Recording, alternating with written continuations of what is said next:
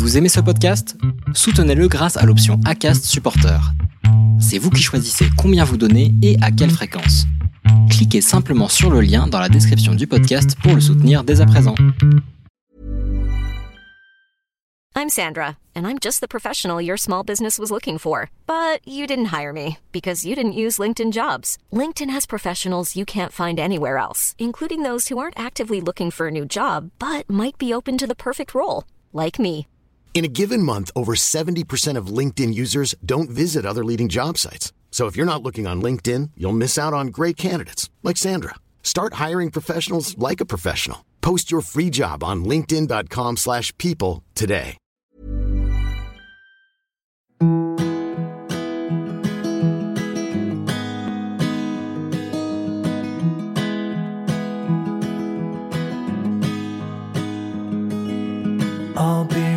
Behind you, Josephine. I won't leave you waiting in between. And the cigarette you bummed from me is almost burning out. You suck it till your fingers burn and then you throw it on the ground. Bienvenue sur le podcast Les enfants vont bien. Ici, vous entendrez parler de PMA à l'étranger, de GPA, de conception artisanale, d'adoption et de bien d'autres termes qui accompagnent les parcours de conception de nos familles.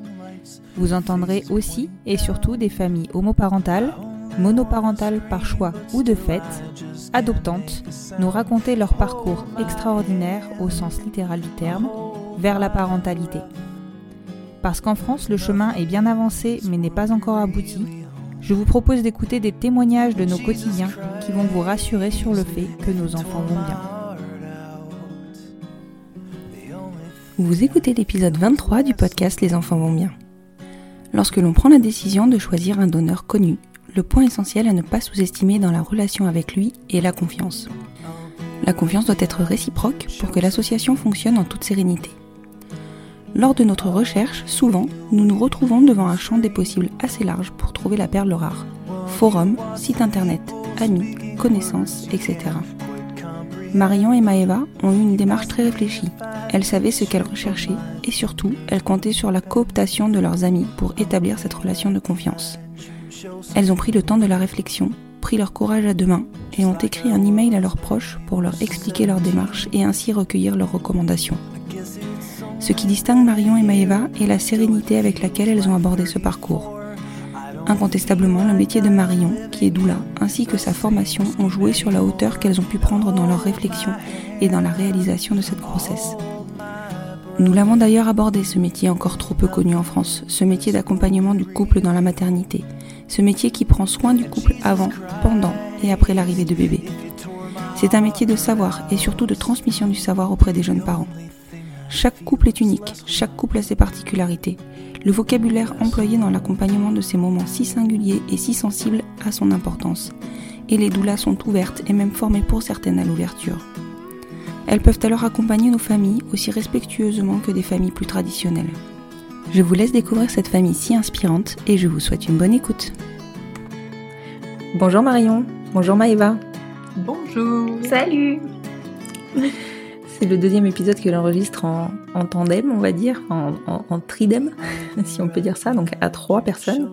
Donc ça va être... Euh, je suis pas toujours très à l'aise hein, sur ces enregistrements-là, donc faudra pas m'en vouloir. Aujourd'hui, euh, je vous rencontre, en tout cas par micro interposé, parce que donc Marion, tu as un métier qui est très intéressant dans le domaine de la maternité, puisque tu es doula. Et, euh, et c'est un point qui m'intéresse fortement, notamment dans l'accompagnement des, des, couples euh, homosexuels, dans l'apprentissage, la, dans l'approche qu'on peut avoir de, de la parentalité. Oui. Est-ce que vous pouvez vous présenter toutes les deux, me dire qui vous êtes, comment, enfin, depuis combien de temps vous êtes ensemble, notamment, et euh, m'expliquer un petit peu votre composition familiale? Alors bon, vous êtes là toutes les deux, donc ça va m'aider, mais je vous écoute. Euh, ben, moi, c'est Maëva, j'ai 31 ans, on est ensemble avec Marion depuis 4 ans, mariés depuis juillet 2019, ça fait quelques mois, et mm -hmm. je suis maman adoptante du bébé que nous attendons. D'accord. Et moi, c'est Marion, j'ai 28 ans, Donc on s'est rencontrés en 2015. On s'est rencontrés dans un club de roller derby. Et Ouais, et on était toutes les deux. Euh, Maëva était déjà dans le club, et puis moi, j'ai rejoint l'année d'après. Et on s'est plus tout de suite. On s'est mis ensemble très très rapidement après s'être rencontrés. Hmm, deux semaines. Ouais. et, puis, euh, et puis on a habité ensemble aussi, euh, je crois, neuf mois après. En juillet. Ouais, c'est ça. Et puis voilà, on a habité ensemble. Après, moi, je suis devenue assistante maternelle et de travailler depuis la maison, ça a pas mal chamboulé notre organisation euh, de recevoir des enfants et leurs parents tous les jours chez nous. Ouais, ouais parce que c'était pas Oui, juste. Ouais, c'était pas juste travailler depuis la maison, c'était travailler dans la maison parce que comme il y a des bébés, ça prend beaucoup de place dans la maison. Donc, complètement. Ouais. Ah, C'était une sacrée organisation et euh, Et expérience en tant que couple aussi. oui, Mm. ouais. Et puis ça, euh, moi, ça, ça a bien euh, activé euh, mon envie d'être d'être mère. Mm. très fort. Et, euh, et puis, donc maintenant, je suis doula depuis septembre 2019 où j'ai été formée. Ok. Donc depuis septembre 2019, tu pratiques le, le métier de doula euh, avec, euh, bon, on en reparlera un peu plus tard dans l'épisode, mais tu, tu accompagnes euh, quel type de couple? Euh, j'accompagne tous les couples. Euh, j'accompagne les, j'accompagne tous les couples et même les mères célibataires qui portent leur bébé ou qui ont envie de porter leur bébé. Euh, j'accompagne aussi les couples d'hommes. J'accompagne, je l'ai encore jamais fait, mais euh, c'est complètement possible. Euh, Mhm. J'accompagne aussi les les couples euh, qui peuvent passer par une GPA, par exemple, que ce soit Mhm. euh, la, la mère qui porte ou le couple qui va adopter ensuite. Tout le monde. D'accord, ok. Et donc, du, donc tu me disais que le désir de maternité était arrivé euh, relativement vite lié à ton métier d'assistante maternelle. Il était présent avant, je suppose. Enfin, c'est pas arrivé euh, comme ça, puisque ton métier d'assistante maternelle, euh, en lien avec les jeunes enfants, je pense que ça, ça clairement, ça, ça dénotait que tu avais une envie de maternité. Oui, et puis avant d'être assistante maternelle, j'étais coordinatrice d'un café associatif adapté aux, gens, aux, aux enfants, aux jeunes enfants. Et j'ai proposé un projet autour de la parentalité bienveillante, respectueuse des besoins des enfants. Et déjà là, c'était très fort, mais même en fait depuis que je suis menstruée, en fait, je- j'ai envie d'être mère. Donc euh, à chaque ovulation, depuis que j'ai 14 ans, j'ai très très fort envie d'être maman. D'accord. oui, donc effectivement, ça, ça imprègne. Et puis tu as, tu as mené ta vie professionnelle euh, imprégnée dans la maternité et dans la parentalité. oui, complètement. Et alors, comment vous avez abordé, abordé ce sujet, toutes les deux? La, la première nuit où on s'est mis ensemble, j'ai euh, été assez maline, euh, ou pas du tout, de lui demander comme ça, pour info, si elle avait envie de se marier. Un jour, hein, très, très, très, à titre informatif. Et donc, elle m'a répondu très sérieusement que oui, oui, elle avait prévu, elle aimerait se marier et qu'elle voudrait avoir des enfants aussi. Et moi, le mariage, j'étais plutôt, j'en avais plutôt envie d'avec un côté assez militant. euh, on y a droit, on va s'en servir. Et, euh, et les enfants, par contre, c'était pas dans mon programme tellement, tellement. Et, euh, Mhm. et elle était déjà devenue tellement vite importante pour moi, même juste avant qu'on se mette ensemble, que je me suis dit, ok, donc là, il va falloir que tu réfléchisses sérieusement. Dans le sens, Oui, le, le but, c'est pas de lui faire perdre trois ans pour lui dire au bout de trois ans, ah mais moi, c'est toujours pas. Et, euh, et le but, c'était pas non plus euh, de d'en avoir parce qu'elle en veut ou de ne pas en avoir parce que je suis têtue ou voilà. Donc je me suis dit bon bah il va Ouais. falloir que je réfléchisse sérieusement alors. Du coup, c'est c'est vrai que de ce qu'il en ressort, votre relation, elle a débuté très vite sur les chapeaux de roue. Enfin, vous avez tout de suite su que, enfin, en tout cas, vous avez eu ce, ce pressentiment qu'il fallait que vous avanciez très vite sur des sujets importants. Oui. Oui, puis en plus, euh, comme moi, mon, métier a toujours été autour de l'enfance, euh, je parle des enfants tout le temps, je suis en contact d'enfants tout le temps, ça, ça fait partie de mon quotidien, ça fait partie de mon, de mon, même de mon engagement militant aussi, de, de, de d'être, euh, d'œuvrer en faveur des droits des enfants. Donc euh, j'en j'en parle beaucoup. c'est présent dans ma vie. Donc effectivement, euh, on en a parlé toutes les deux assez rapidement. Ouais. Maëva, du coup, tu as réussi à, à, poser un petit peu le cadre euh, et à prendre une décision euh, assez rapidement ou ça t'a pris du temps? Mais je sais pas trop dire à quel moment j'ai compris que j'en voulais, mais c'est un peu comme si euh, au moment où elle a dit ça et où je me suis dit il faudrait que j'y pense, je me suis dit non mais ça tombe bien, de toute façon j'en voulais.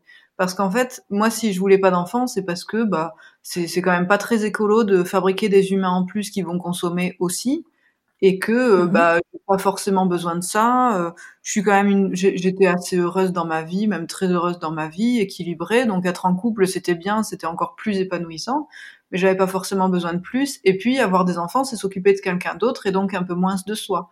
Et moi je me disais bah m- moi ça me plaît d'avoir du temps pour moi, donc euh, donc voilà.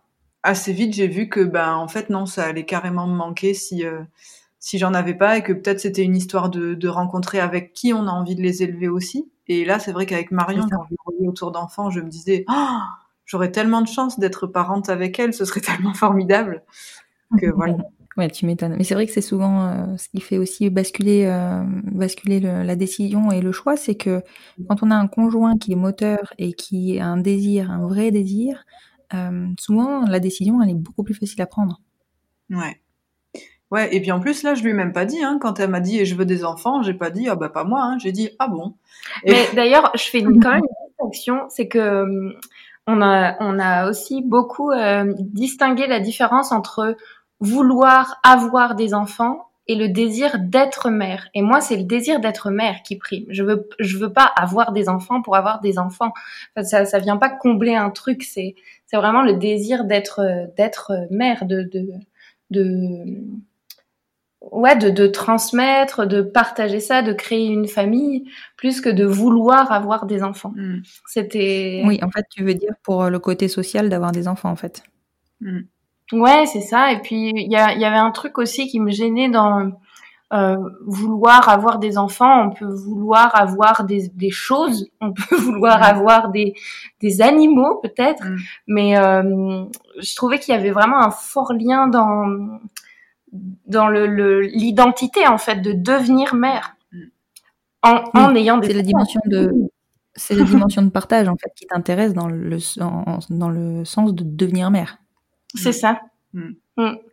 C'est ça. Et ça, je pense que ça s'est beaucoup développé ben, quand Marion a été assistante maternelle et que ben, il y avait des enfants qui avaient entre un an et deux ans et demi, trois ans, tous les jours dans la maison. On avait toujours deux à la fois, pas plus. Et, euh, Mhm. et moi, c'est vrai que les tout petits, c'est c'est pas trop, je suis pas très à l'aise quand ils nous fixent du regard. Moi, je me dis qu'est-ce qu'il pense, qu'est-ce que je suis en train de faire, est-ce que j'aurais dû faire autre chose, est-ce qu'il va pleurer, est-ce qu'il est content? Voilà, ça me stresse un peu. Et puis là, Mhm. une fois que je les connais, après, je suis plus à l'aise. Et là, du coup, de les avoir tous les jours, j'ai pu vraiment développer des chouettes relations avec eux et je me suis éclatée.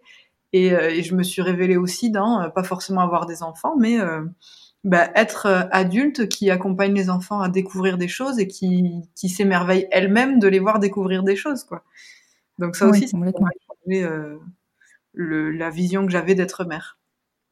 Et, et alors à partir de ce moment-là, donc du moment où vous êtes euh, retrouvés sur ce choix-là, comment vous en, enfin, est-ce que vous en avez discuté finalement ou c'était c'était une évidence entre vous et vous n'avez seulement discuté que de euh, de la méthode de conception Ben, en fait, c'est devenu assez euh, ouais, clair et limpide qu'on avait en- envie un jour euh, d'être mère ensemble et, et de créer notre famille. Et puis, il y avait aussi euh, tout, euh, tout un, je sais pas, une mouvance euh, familiale, on peut dire. La grande sœur de Maëva, elle s'est mariée euh, quelques mois après qu'on se soit mis ensemble. Euh, donc, il y avait euh, bah, la célébration de l'amour qui nous a fait envie. Donc, on avait euh, de, de vivre ça, on avait aussi envie de, de se marier. Et puis euh, après, sa sœur a eu un, un bébé et euh, bah ça, c'était. Moi, je commençais déjà depuis à ce moment-là euh, à quand on m'annonçait des, des grossesses, j'étais très très heureuse pour ces personnes et je me disais. Euh, J'aimerais bien que ce soit moi aussi. un moment. Et, euh, et puis après, c'était toujours le est-ce que c'est le moment? On, on, habitait en ville à Toulouse à ce moment-là, et on a toutes les deux mhm. grandi à la campagne. Et on savait qu'on voulait, qu'on aurait envie de fonder notre famille à la campagne et de déménager à un moment, de terminer nos études, de, enfin voilà, de, de se poser, de s'ancrer quelque part et de créer notre cocon. Et, euh, et on savait que tant qu'on était à Toulouse, euh, on n'entamerait pas les démarches. Mm. Et quand on s'est marié l'été dernier, on, bah, on s'est marié dans le même mois. On, on, a changé de travail toutes les deux. On s'est marié, on a déménagé et maintenant on est dans une maison à la campagne en Ariège. Mm. Et bah ça, ça a bien accentué les choses. Et quand on a organisé tout ça pour ce mois de, de, de juillet, on, on, a commencé à parler plus sérieusement de, de, de notre parcours et de la maternité. Mais en fait, on en parle depuis des années sur euh, comment on a envie euh, de, de, de, concevoir, euh, qui mm. porterait. Euh, ça, c'est ça. C'est que c'est vraiment des heures et des heures de conversation depuis très longtemps sur euh, ne serait-ce que quelle est notre vision à chacune de l'éducation et est-ce qu'elle est commune et est-ce qu'on la est-ce qu'on l'adapte pour être d'accord ensemble? Parce que parce que c'est mm-hmm. pas rien d'accompagner une personne à grandir. donc il y a beaucoup de discussions là-dessus. Ensuite aussi sur bah, comment on va concevoir cet enfant. Et puis moi, il y avait un autre truc dans, dans les choses qu'on a besoin d'avoir faites ensemble avant de, de pouvoir devenir mère, euh, bah bien sûr, j'avais envie d'une certaine stabilité. Euh, à un moment, j'étais en études, après j'étais au chômage, je cherchais un emploi. Je me voyais pas faire venir un enfant quand on habitait en ville et que moi j'étais encore en recherche et que donc ça, forcément, la sécurité financière, on peut pas nier, c'est toujours beaucoup plus agréable quand on devient parent. Mais moi, il y avait aussi, euh, ben, j'avais besoin que Marion et moi on soit prêtes euh, dans notre relation. Parce que oui, on s'entendait très bien, on s'adorait, etc. Mais deux personnes, c'est deux personnes différentes. C'est apprendre à se connaître et à se comprendre. Et maintenant, je sais quand est-ce qu'elle est stressée, je sais ce que je dois faire quand elle a faim, je sais quelle attitude avoir quand elle a besoin d'être seule, et je sais que ça veut pas dire qu'elle me rejette. Euh, et tout ça, ben, moi, j'avais besoin d'être sereine avec ça avant qu'une troisième personne arrive. Alors, bien sûr qu'avec un bébé, il y aura quand même des moments où on va pas se comprendre et quand même des moments où, où on va sûrement s'engueuler, certes, certes hein. Mais d'avoir vécu tout ça, tout ça, je pense qu'on va. Enfin, je me sens beaucoup plus solide et sereine euh, en tant que couple aussi. Oui. C'est sûr que c'est, enfin, on va pas juger parce qu'il n'y a pas de jugement à avoir à apporter sur le timing euh, pour faire un enfant, mais c'est vrai que ça facilite grandement les choses de, bien se connaître euh, quand bébé arrive, qu'il chamboule tout avec son arrivée. Oui, et puis clairement, ça dépend de chaque personne, chaque histoire et chaque situation. Mais moi, dans mon histoire personnelle et mon fonctionnement personnel, je peux pas me consacrer à une troisième personne si les deux personnes qui sont déjà là n'arrivent pas bien à se comprendre. Donc pour mon équilibre à moi, c'était obligatoire de passer par, euh, par ces étapes-là avant. Oui, oui ce, que, ce qui est complètement compréhensible. Après, même dans notre choix de conception et tout, euh, c'est euh, notre histoire à nous et on n'a pas de la vérité absolue, il y en a pas quoi. C'est mm. vraiment pour euh, mm. chaque situation et chaque couple et chaque personne euh, trouve sa solution et chaque parcours, euh, chaque parcours est unique et correspond à chaque couple, mais il n'y a pas de mm. parcours idéal en fait. Absolument pas. Ouais. Et tant mieux. et tant mieux complètement. Ça, ça, ça, apporte une vraie diversité dans nos familles aussi. C'est clair. Ouais. Et alors, quel est, le, quel est le choix que vous avez fait? Quel, À quoi ont mené ces discussions? euh, Alors, on avait, on, a, on s'était dit qu'on avait plutôt envie de, de connaître le donneur. En fait, on avait pas envie de ne pas le connaître. on avait ça. On a toutes les deux dans notre histoire euh, beaucoup aimé explorer euh, nos arbres généalogiques et savoir euh, d'où on venait génétiquement. Et encore que je fais mhm. une différence entre la généalogie et la génétique. Mais, euh, mhm. Mais du coup, on se disait que si on peut offrir à notre enfant la possibilité de connaître cette origine-là génétique, euh, s'il ou elle le souhaitait, eh ben c'était dommage de l'en mhm. priver. C'était notre, voilà, encore une fois par rapport à nos histoires. Donc ça, on était tombé d'accord euh, plutôt facilement. euh, Enfin, en fait, il n'y a pas tellement eu de désaccord. Il y a eu que des conversations et en se disant ah oui, et puis en écoutant des témoignages aussi. Ça, ça nous a beaucoup aidé à nous positionner pour euh, pour savoir Mm. qu'est-ce qui nous correspondait à nous. Mm. Et euh, ouais, et puis donc on était plutôt parti là-dessus. Et aussi, sur- moi j'ai une grande peur et rejet de tout ce qui est médical. Donc euh, ouais, l'hôpital. Donc je j'avais pas envie de passer par une PMA dans un premier temps. Mm. On avait envie de de commencer en avec euh, une pipette et euh, artisanale. Mm. Ouais, donc on avait, on s'était dit que ça serait chouette. La grande question c'était, ok, mais qui va nous donner son sperme? Et ça, Oui. c'est ce qui a fait peur pendant longtemps. Donc en fait, depuis assez longtemps, on se dit, bah on fera avec une pipette, on connaîtra le donneur. Et puis à force de discussion, on s'est demandé comment on allait trouver ce donneur, quels seraient nos critères euh, euh, logistiques pour ça. Oui, parce qu'il y en a. Et- ouais, Et sachant que c'est, on connaît le donneur ou on voulait connaître le donneur, mais juste savoir qui c'est. On voulait pas que ce soit quelqu'un de notre entourage, on voulait pas que ce soit quelqu'un qui soit amené à rencontrer le bébé régulièrement et l'enfant régulièrement, et on veut pas qu'il soit euh, euh, d'une quelconque manière impliqué dans la vie de l'enfant. Juste, c'est quelqu'un qui a accepté de Mhm. faire un don, comme on aurait fait un don de sang pour sauver une vie. Là, il fait un don de sperme pour créer une vie. Il est même pas au courant. Est-ce que ça marche? Est-ce que ça Enfin, si, il sait que ça marche, sinon on l'aurait rappelé. Mais euh, voilà, c'est vraiment quelqu'un qui reste à l'extérieur. Et, euh, et l'envie aussi de, de ne pas, dans un premier temps, avoir la logistique d'aller à l'étranger. Puisque la PMA, euh, peut-être un jour sera légale en France, et si elle pouvait aussi être euh, remboursée pour les couples homo, bon bref. Mais en Oui, tout cas, la Je PMA pense qu'on en beaucoup. c'est illégal et en plus ça va être compliqué. Et, Mhm. euh, et la PMA à l'étranger, c'est non seulement euh, bah, tout ce qui est médical, etc., mais c'est aussi toute la logistique d'aller à l'étranger à chaque fois. Donc C'est nous, ça. on a quelque chose, on raisonnait avec quelque chose de beaucoup plus euh, simple et, et chemin de traverse, euh, école buissonnière. Quoi. Ouais, bon, Mhm. après, c'est un peu comme ça dans tous les domaines de nos vies, donc. ouais. Et alors, vous l'avez trouvé comment ce donneur? Alors, en janvier 2019, moi, j'ai fait une, une demande euh, plutôt officielle à Maëva, une demande de, pour commencer notre parcours vers la maternité. Donc, je lui avais préparé un, un repas euh, aux chandelles, je lui avais préparé une petite boîte avec des vêtements d'occasion euh, tout mignons de bébé. Et euh, elle a cru que je la redemandais en mariage une deuxième fois. Il y Mais, avait même des sushis. et, C'est drôle.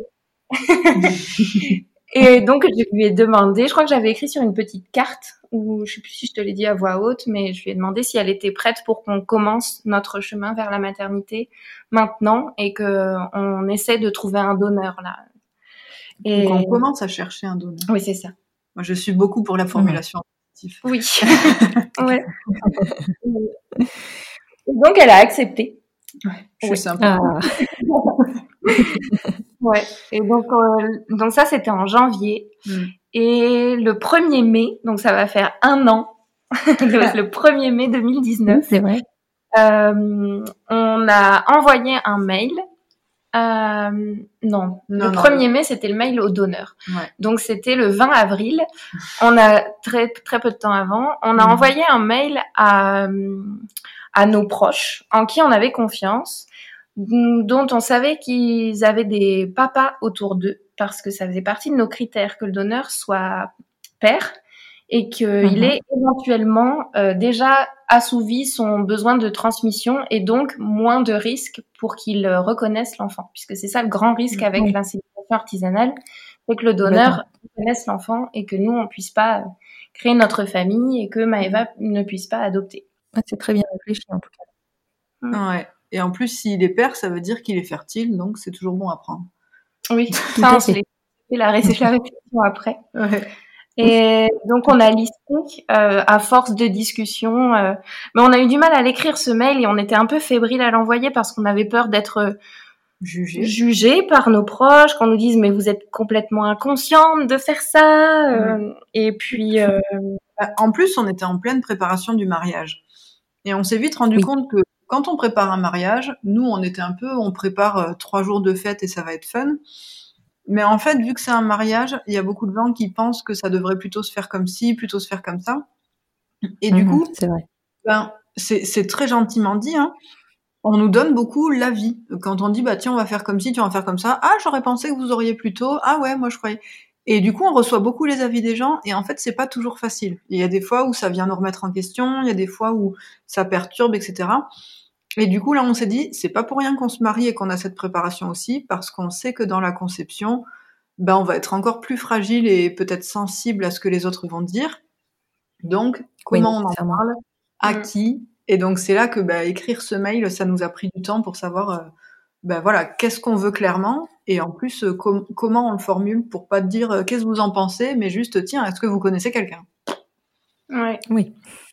Et donc, dans les, dans les critères, il y avait que cet homme soit hum, déjà père, euh, qu'il soit hum, OK pour euh, se faire dépister, euh, qu'il ne Mhm. reconnaisse pas l'enfant, qu'il soit OK pour rencontrer l'enfant si un jour euh, il a envie de le rencontrer. Mhm. Euh, L'enfant ou le, ou le, le donneur? L'enfant. Mhm. Et il y avait aussi euh, que si ce, cet homme est en couple ou a une famille, que celle-ci soit au courant euh, de ce don. Ouais. Donc euh, là, c'est son cas, il a une compagne, il est papa, et donc euh, sa, sa compagne est OK et a signé tous les mails avec lui. Euh, D'accord. les, tous les mots qu'on a échangés avant. Et lui, il nous posait la question est-ce que, euh, enfin, c'était, c'était sa grande interrogation, c'était ok, mais comment vous allez lui parler de moi? Parce que moi, je veux pas être un être, être son père, quoi. Je veux pas qu'il débarque à 15 ans et que euh, il ait besoin de- d'une reconnaissance paternelle Ouais. ou comment comment c'est ça? Ouais, il a, je sais plus comment il a dit, mais c'était un peu ça. C'était euh, quelle place je vais avoir et quels mots seront mis sur moi. Et, euh, Mhm. et du coup, nous, on était, très, on était très clair. euh, il est donneur. On n'a pas de photo de lui. On n'a pas d'enregistrement de sa voix ni rien. Juste, c'est la personne qui a fait le don. Euh, notre enfant et nos enfants ensuite sauront très bien euh, qu'une personne a donné le sperme et que non, c'est pas l'une de nous deux qui magiquement a permis d'eux. Et si les enfants souhaitent rencontrer le donneur, un jour ce sera possible. Enfin, les enfants, pour l'instant, il y en a qu'un qui arrive, mais Oui, pour l'instant. Oui. Et justement, est-ce que vous avez abordé ce thème, euh, ce, ce thème-là euh, de la multiparentalité, on va dire, euh, du fait que vous pourriez avoir et vouloir plusieurs enfants avec euh, ce donneur-là? Oui. Ah non, pas avec le donneur. non. Non, pour le moment, on se dit que, au tout début, on se disait que ça pourrait être chouette que nos enfants aient euh, un lien génétique et euh, que ce soit le même donneur. Et en Mhm. fait, après, on s'est dit, mais c'est lui donner une grande place à ce monsieur, Ouais. alors que, alors que initialement, euh, c'est, c'est ça, c'est, et puis lui, il est vraiment détaché de, de- des gamètes qu'il donne. Il le dit, moi, j'ai, je mets aucun symbole sur euh, mon sperme, et c'est d'ailleurs ça qui me permet de faire le don.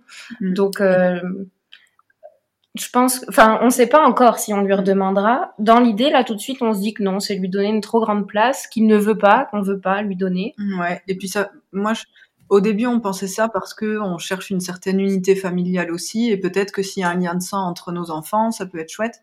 Mhm. Et puis, euh, ouais, c'est- c'est une copine euh, qui était enceinte aussi et, euh, et qui nous a dit, bah, en fait, symboliquement, que les enfants aient le même donneur, qu'est-ce que ça va vouloir dire pour eux, mais pour nos enfants? Et en vrai. fait, au-delà de notre famille, etc., c'est aussi euh, les enfants, ils ont ça en commun. C'est qui cet homme C'est qui cette personne On veut savoir. Alors que s'ils ont pas le même et que, bah, voilà, on- à chaque fois, on a trouvé un homme qui a bien voulu faire don de son sperme. Mm. Ah oui, d'accord. Mais à chaque fois, c'est que des suppositions. On n'en sait rien. S'ils vont se poser la question, Oui, ouais. s'ils vont en avoir quelque chose à faire, va être hyper important ou pas. On- C'est ça, en fait. Toutes nos discussions, ça a été et si, et si, et si, pour Ouais, penser à toutes les possibilités, toutes Mm. les éventualités. Et, euh, et c'est ce qui a été le plus long, en fait, de, De Ouais. tout Bah oui, parce que on pense beaucoup à, à nous deux quand on se pose toutes ces questions-là, mais on pense aussi euh, aux enfants qu'on est en train de concevoir pour savoir euh, bah, est-ce que est-ce que ça va leur convenir cette histoire-là? Et en fait, moi, tout ce que j'espère, c'est que nos enfants comprendront qu'on a vraiment fait de notre mieux et qu'on a pris les meilleures décisions au vu des moyens qu'on avait pour que eux soient heureux dans leur famille. Enfin, Et ce sera le cas d'ailleurs.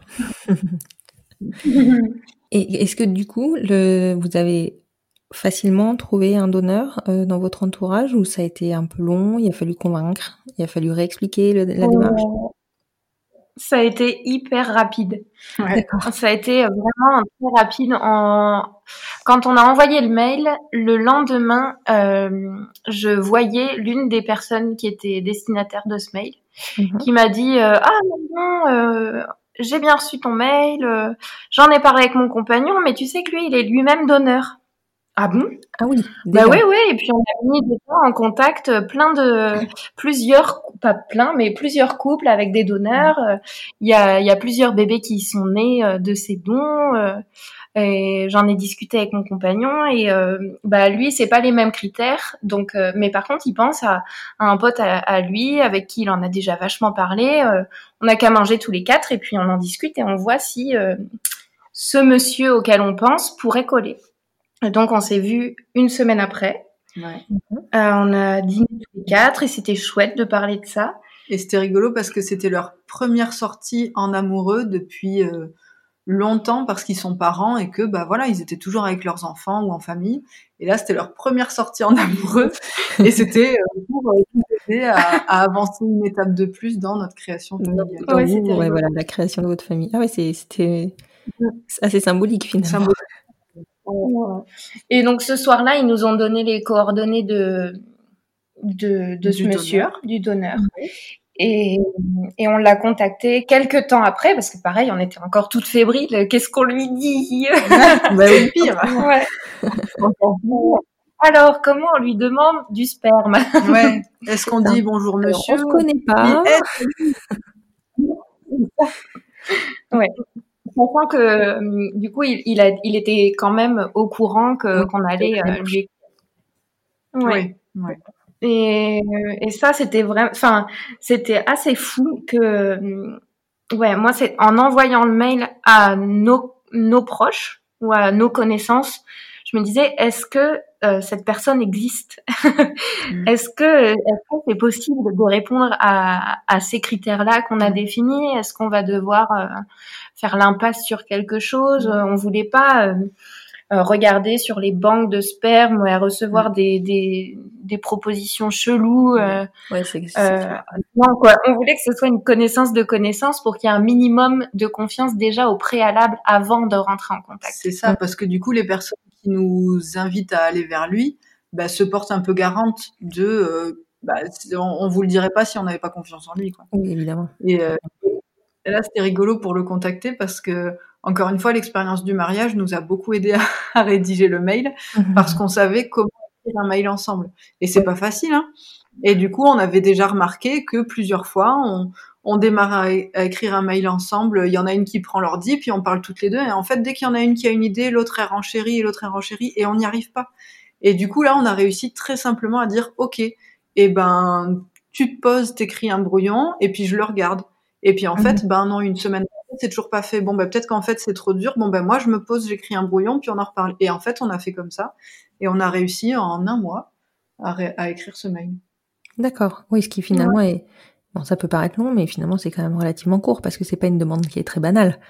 Non, c'est clair. Ouais, ouais. C'est clair. Donc c'était le premier mai, l'envoi du mail au donneur. mail. Et, euh, et, le 8 mai, il nous a répondu. On s'écrivait que les jours fériés, apparemment.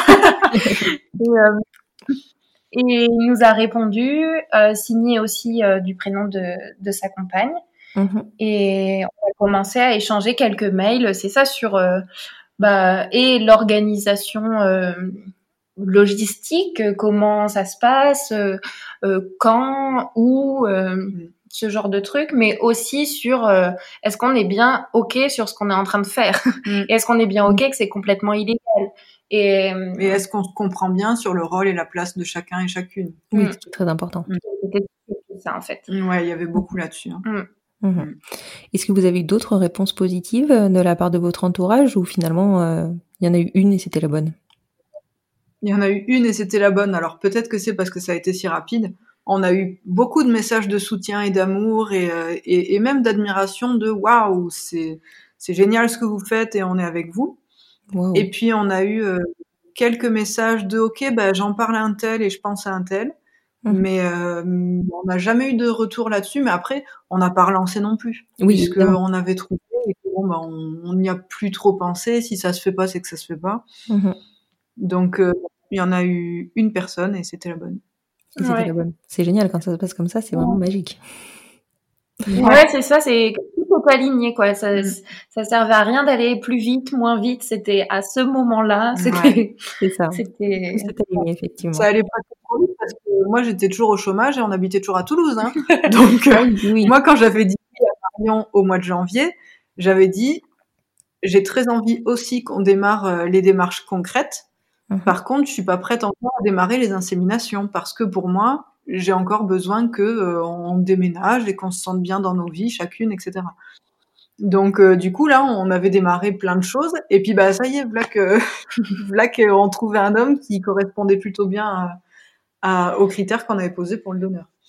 Mhm. Ouais, donc une fois qu'on a échangé plusieurs mails euh, et qu'on était ok, euh, on s'est arrêté dans les dans les échanges ah, ok, donc on laisse l'été passer. Euh, lui, il s'est fait dépister dans l'été et on se recontacte à la rentrée. Voilà. D'accord. Ouais, parce que nous, du coup, on se mariait, on déménageait et tout. Euh, on savait qu'on allait être un peu speed et qu'on n'aurait pas trop la disponibilité. Et du coup, moi, ce que j'aimais bien aussi, c'est que on dit souvent, euh, bon, je sais pas si les gens le font vraiment parce que je suis pas tatouée, mais on dit souvent qu'un tatouage, on choisit un dessin et si un an après il nous plaît toujours autant, c'est que bah on peut se le faire tatouer, on y va tranquille. et moi j'attends un peu, mais bon. non, mais voilà, j'ai entendu dire ça plusieurs fois.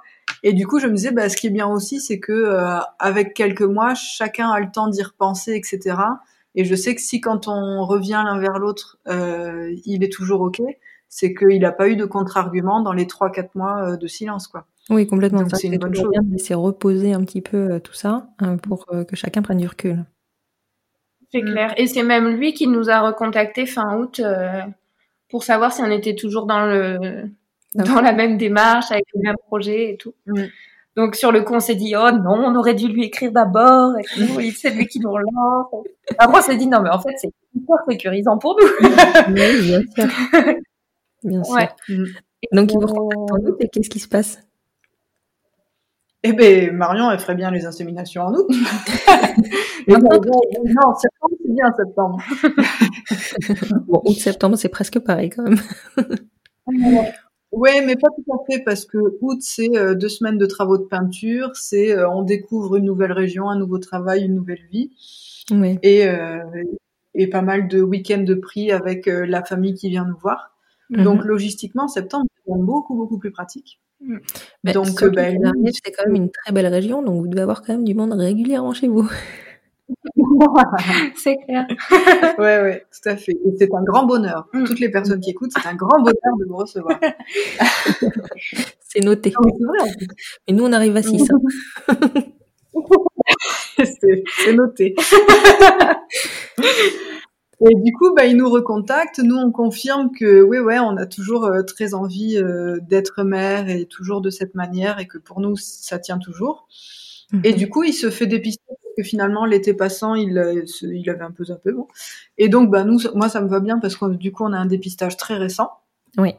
Et, et donc, bah, on, on avait déjà vu comment on ferait. Donc, on savait déjà que nous, on irait dans la ville où il habite parce que déjà, que, quand, on, quand on demande à une personne de faire un don comme ça, on peut en plus lui dire et tu fais 600 bornes parce qu'on habite là. Et... non, merci. À tes frais. il se trouve que c'était pas loin de chez nous, mais, mais ouais, c'était plutôt pratique ça aussi.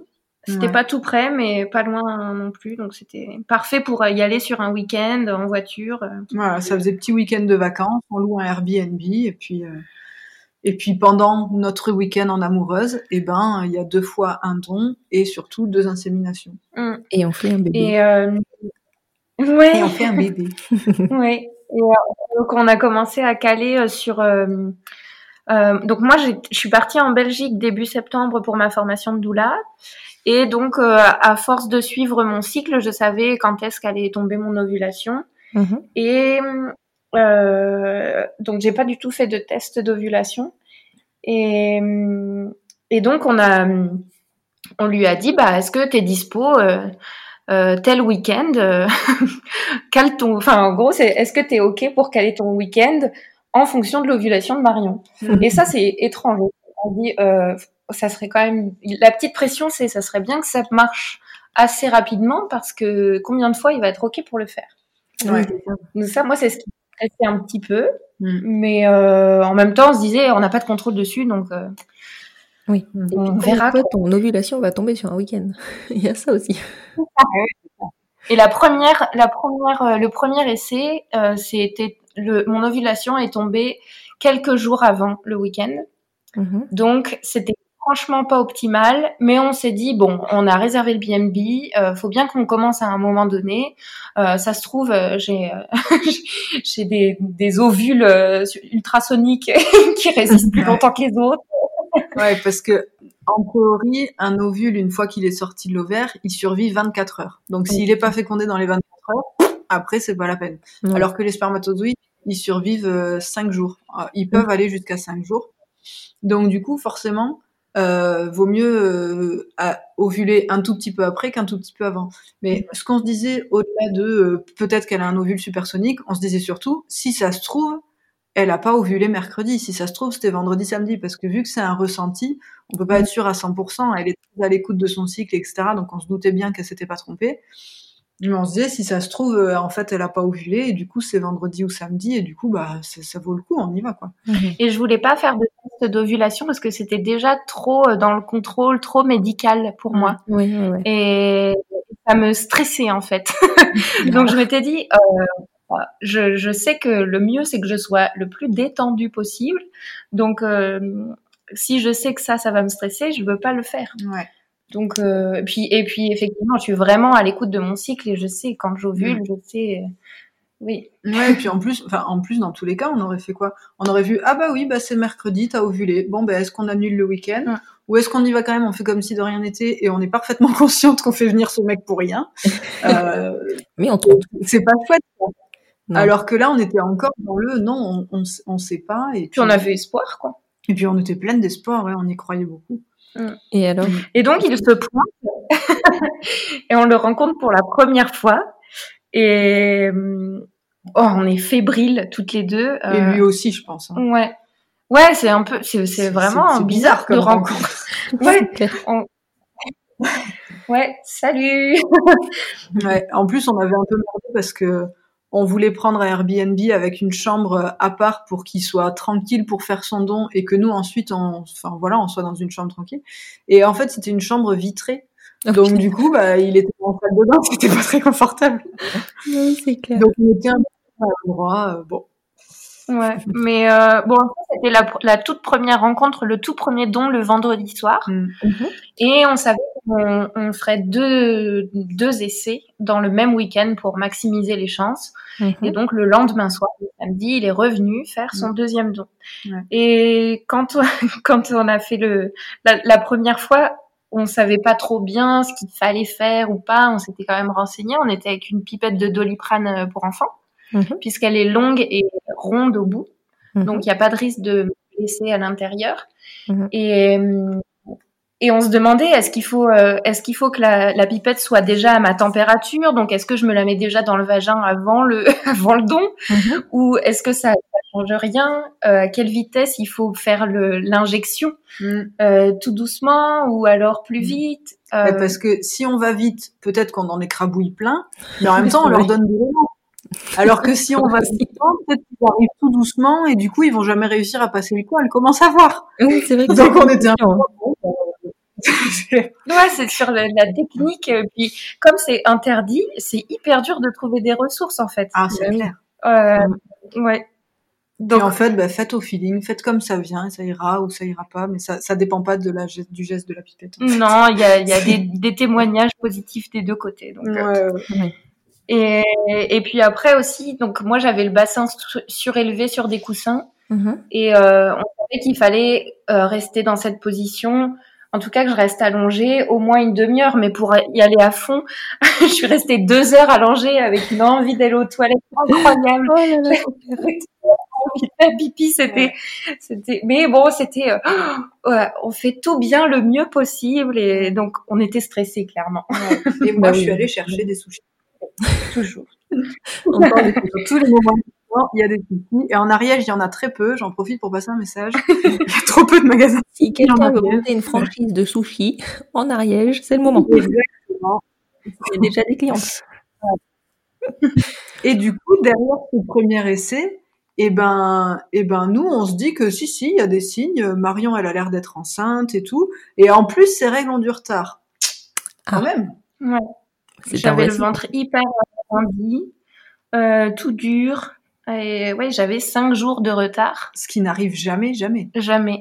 Mhm. Et hum, donc on y croit très fort. Et puis je m'étais dit, je, je ferai pas de test de, de, de test de grossesse parce que euh, bah, de toute façon, si mes règles n'arrivent pas, on sait ce que ça veut dire. Et, euh, et puis en fait, euh, c'était horrible de tenir. Les deux semaines après les inséminations, c'était Tous les jours, tous les jours, tout le temps, chaque minute, on se posait la question. ah ouais, on l'a très mal vécu. Ah ouais. On, on espère, on espère comment y croire, comment ne pas y croire, comment ce sera quand on saura, et si c'est non, qu'est-ce que ça veut dire, si c'est oui, qu'est-ce que ça veut dire, pourvu que ce soit oui. Moi, je j'étais pas aussi patiente qu'elle, j'avais des tests de grossesse bien planqués dans mon sac, je l'avais pas dit. Et on était. Je lui avais pas dit parce que bah, c'est son corps, c'est dans son ventre qu'on essaye de favoriser que le bébé s'accroche. Donc pour moi, il fallait qu'elle se sente parfaitement bien à chaque instant. Donc c'était pas la peine de venir l'embêter avec si. Moi, je crois qu'il faut qu'on ait un test au cas où. Si c'est pour la crisper, ça n'a aucun intérêt. Oui. Mais voilà, je les avais planqués dans mon sac. Je les avais. J'étais prévoyante. Ouais. Et alors, test Mais ou pas test? finalement, bah, Test. finalement test et euh, le test s'est révélé négatif. Je l'ai fait le premier jour présumé de mes règles Mhm. et puis euh, et puis il était vraiment, il y avait pas de doute quoi. Il était clairement négatif, mais mes règles n'arrivaient toujours pas. Ouais. Ah. Donc euh, ouais, donc j'allais refaire le, un deuxième test pour me dire bon bah peut-être qu'il a déconné en fait le premier. Mhm. Et le matin où je me suis levée pour le faire, en fait, euh, c'est là que j'ai saigné. Mhm. Donc, euh, mais je, je l'ai plutôt bien vécu de saigner. Je me disais, bon, c'est bien, j'ai un nouveau cycle qui arrive, j'ovule dans deux semaines, euh, c'est ok, puis au moins j'arrête de me poser la question, je peux me détendre, j'ai bu un verre de vin rouge, nickel. Ouais, et puis, c'est- c'est vrai que c'est quand même, euh, on passe par des phases d'attente qui sont intenses, et quand on peut relâcher la pression, même si c'est pas dans le bon sens, ça fait tellement de bien. Ouais. Ah ouais. Oui, puis on était quand même assez renseignés sur comment ça se passe dans le ventre. Donc on savait que il faut, il y a à peu près, je crois, une chance sur quatre que l'œuf soit fécondé par un spermatozoïde. Mhm. Et une fois qu'il est fécondé, encore faut-il qu'il s'accroche à une paroi de l'utérus. Donc c'est pas gagné. Mhm. Et du coup, ben, on fait tout pour favoriser que ça s'accroche.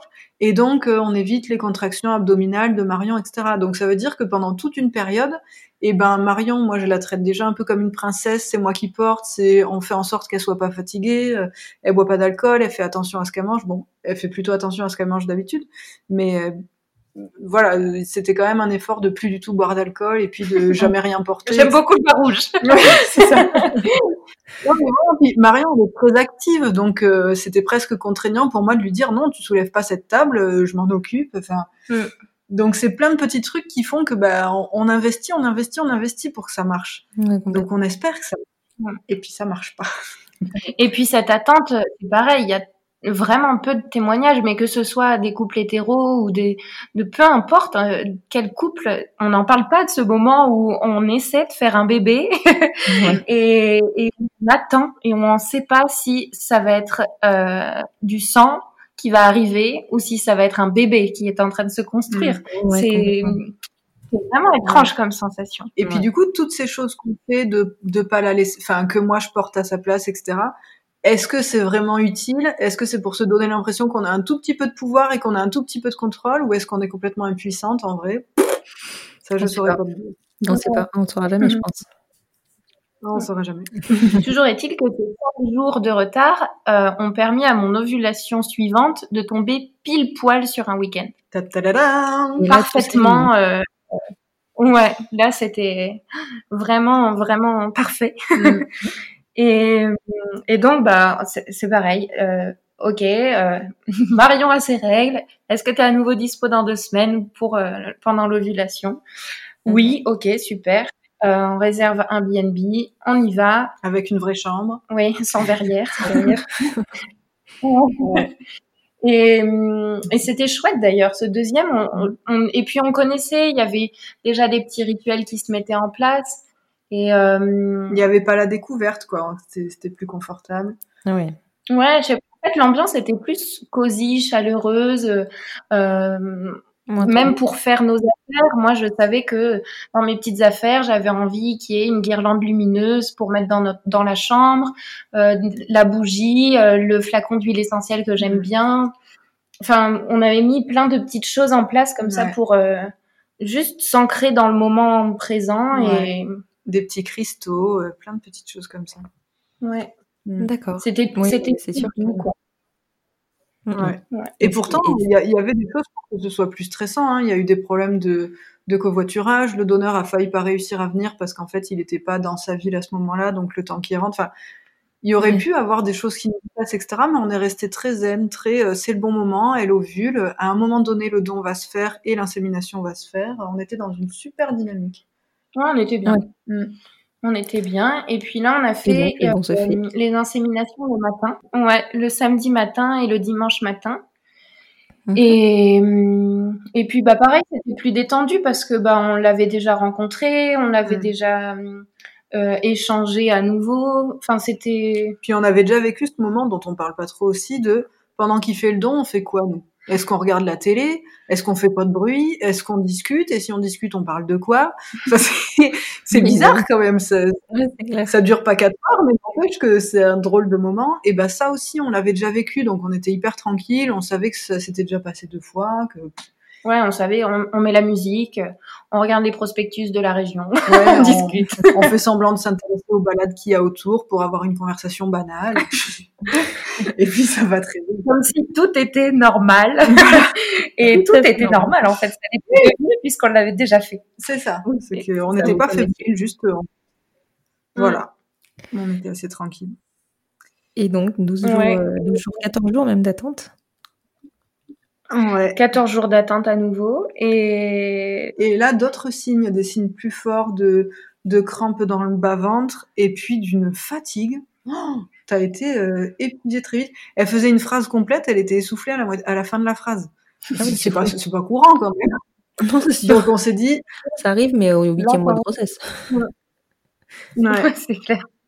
Et, et, en fait, euh, moi, j'essayais de pas trop voir les signes parce que j'en avais déjà quand même pas mal vu euh, sur le cycle d'avant. Mhm. Et euh, j'essayais de me dire, euh, je sais pas, on verra. Mais Maëva, t'étais à fond. Et Maëva, depuis le début qu'on parle de, de maternité, elle dit, ça fonctionnera au deuxième essai depuis le début, elle dit, je le sais, j'ai l'intuition, ça va mhm. fonctionner au deuxième essai, c'est comme ça. ouais. Après, je, je l'ai pas dit aussi brutalement que ça parce que j'aurais pas été déçue que ce soit au premier. Mais je mhm. disais qu'effectivement, moi, j'avais cette intuition, je savais pas comment ça allait se passer, mais j'avais l'intuition que ça marcherait au deuxième. Et donc, beaucoup de chance, ça a fonctionné. On a refait des tests de grossesse parce que je tenais pas. Ouais. ouais. Et, euh, et, le premier test, on l'a fait légèrement avant mon premier jour présumé euh, de règles. Mhm. Et donc, il était très clair, mais il y avait un petit soupçon. Moi, au début, j'ai rien vu. Et puis, en fait, Maëva, à force d'observation, et puis elle avait, on avait gardé le premier comme, mm. comparatif. Ah oui, c'est comme relique aussi. comme souvenir. C'est ça. Et, et, puis bah là, t'as vu la, la, deuxième petite barre. Il y avait, il y avait une, une, ombre. Il y avait une toute petite ombre rose. Alors c'était peut-être pas grand-chose, mais n'empêche que sur l'autre, il y avait aucune ombre de rien du tout. Et là, on est euh, six mois. Il y a toujours une ombre rose, donc mm. on la voit. Bon, elle existe. Elle est très légère, mais elle existe. Mm-hmm. Donc là, on a eu vachement, vachement espoir. Et puis, euh, et puis il y avait pas de règles du tout. Donc, euh, non, et on a refait un deuxième test le premier jour présumé. Mm, mm. Et là, la barre était très nette. Et puis, euh, je pense que cinq jours après, j'ai été faire euh, une prise de sang. Euh, aussi pour checker, moi j'ai une hypothyroïdite depuis des années. Mm-hmm. Et donc, ça me permettait de voir aussi au tout début comment c'était réglé. Oui. Et donc, j'ai fait la prise de sang ouais, cinq jours après le mm. deuxième test. Et, euh, et puis on a eu une belle première petite euh, reconnaissance de notre couple et de notre famille parce que la, la secrétaire du labo euh, mm. nous a nous a dit oh mais vous devez être trop pressés d'avoir les résultats toutes les deux. euh, Mm. Appelez-nous à midi et demi, on les aura déjà. Comme ça, vous n'êtes pas obligés d'attendre de les avoir sur internet. Ah, super. Et euh, oui, ça nous a fait vraiment plaisir qu'elle, déjà qu'elle qu'elle nous voit comme un couple, parce que en vrai, Maëva, elle aurait pu, être euh, ma, ma pote, ma sœur, ma peu importe. Ouais, c'est ça. Et non, elle, elle, elle nous a vus. Et en fait, ça fait hyper plaisir au tout début. Ouais. Et il y avait même un truc parce que je crois que sur ta carte de sécu, il y avait ton nom de jeune fille. Et à un moment donné où elle a dû t'interroger sur ton couple ou quoi, tu lui as dit que non, t'étais mariée avec moi et Mm. que ton nom, bah maintenant, c'était le mien. Mm. Et du coup, elle avait fait tout un truc pour pouvoir changer le nom. Et je crois qu'elle avait pas pu pour telle chose, mais que pour la prochaine, ce sera fait. Enfin, elle a vraiment fait en sorte que, bah, ok, euh, Marion, elle s'appelle plus comme ça, elle s'appelle comme ça. Bah, on met son nouveau nom. Il n'y a pas de souci. C'est Mm. génial. C'est génial. Et C'est pas compliqué, c'est pas difficile, elle le fait, puis voilà. C'est génial. Ouais. Alors, ce qui est rigolo, c'est que, pardon, moi dans ma tête, j'étais tellement en mode, euh, j'aimerais tellement que Marion soit enceinte, j'aimerais tellement que Marion soit enceinte, j'aimerais tellement que Marion n'ait pas ses règles en, no- en novembre et qui s'est transformé en pas de règles en novembre, pas de règles. Et je n'ai pas eu mes règles au mois de novembre. Alors que pareil, je, je rate pas un cycle. Et là, c'était tellement important qu'il n'y ait pas de règles en novembre que j'en ai pas eu non plus. Mais c'est fou. c'est fou.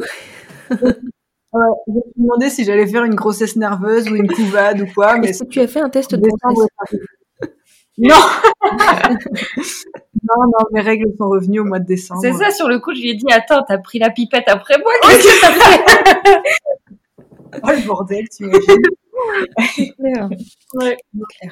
Mais ouais, du coup, c'était rigolo parce qu'on comptait mes semaines d'aménorrhée, puis on comptait celles de Maëva aussi. Ouais, moi j'en ai eu 8. Excellent. C'est très très drôle. Ouais. Ouais. Est-ce que vous avez prévenu le donneur alors? Euh, oui, alors on lui a dit que, mais on lui a dit assez vite qu'il n'y aurait pas besoin de faire un troisième essai parce que Marion était enceinte et que du coup, bah maintenant on croisait les doigts et voilà quoi. Et il nous a répondu que, ben, je sais plus comment on se l'est dit, mais en gros que bah ouais ouais. Je crois que nous on a dit un truc du genre on croise les doigts pour euh, pour les trois premiers mois puisqu'il y a toute une polémique sur ces trois premiers mois et que lui il a dit un truc genre oui oui et puis pour la suite aussi. Et voilà. Ouais, voilà, donc on sait qu'il il attend plus de, de nouvelles. euh, Non. on n'a pas à lui en donner et c'est très clair entre nous, donc c'est Mm. c'est parfait. Ouais. Ouais. Aujourd'hui, Marion, tu es enceinte de Mhm. six mois, c'est ça? Oui, c'est ça. Ouais, la Comment ça se passe pour vous l'accompagnement? Parce que toi, tu es doula, donc finalement, c'est ton métier, donc tu as un regard quand même assez Oui. professionnel sur, euh, sur la question. Oui.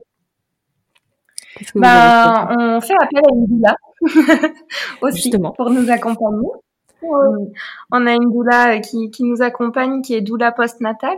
Mhm. Donc, elle sera surtout là pour, euh, pour être avec nous euh, au tout début euh, de la vie de notre bébé, Mhm. dans la- l'organisation de la famille, et puis euh, quand on sera bien claqué, et Ouais. que je resterai allongée le plus possible. Ouais. Et puis elle a vraiment développé ce côté euh, fait euh, FEE qui, euh, qui, qui vient prendre soin du couple sans sans s'imposer dans le couple.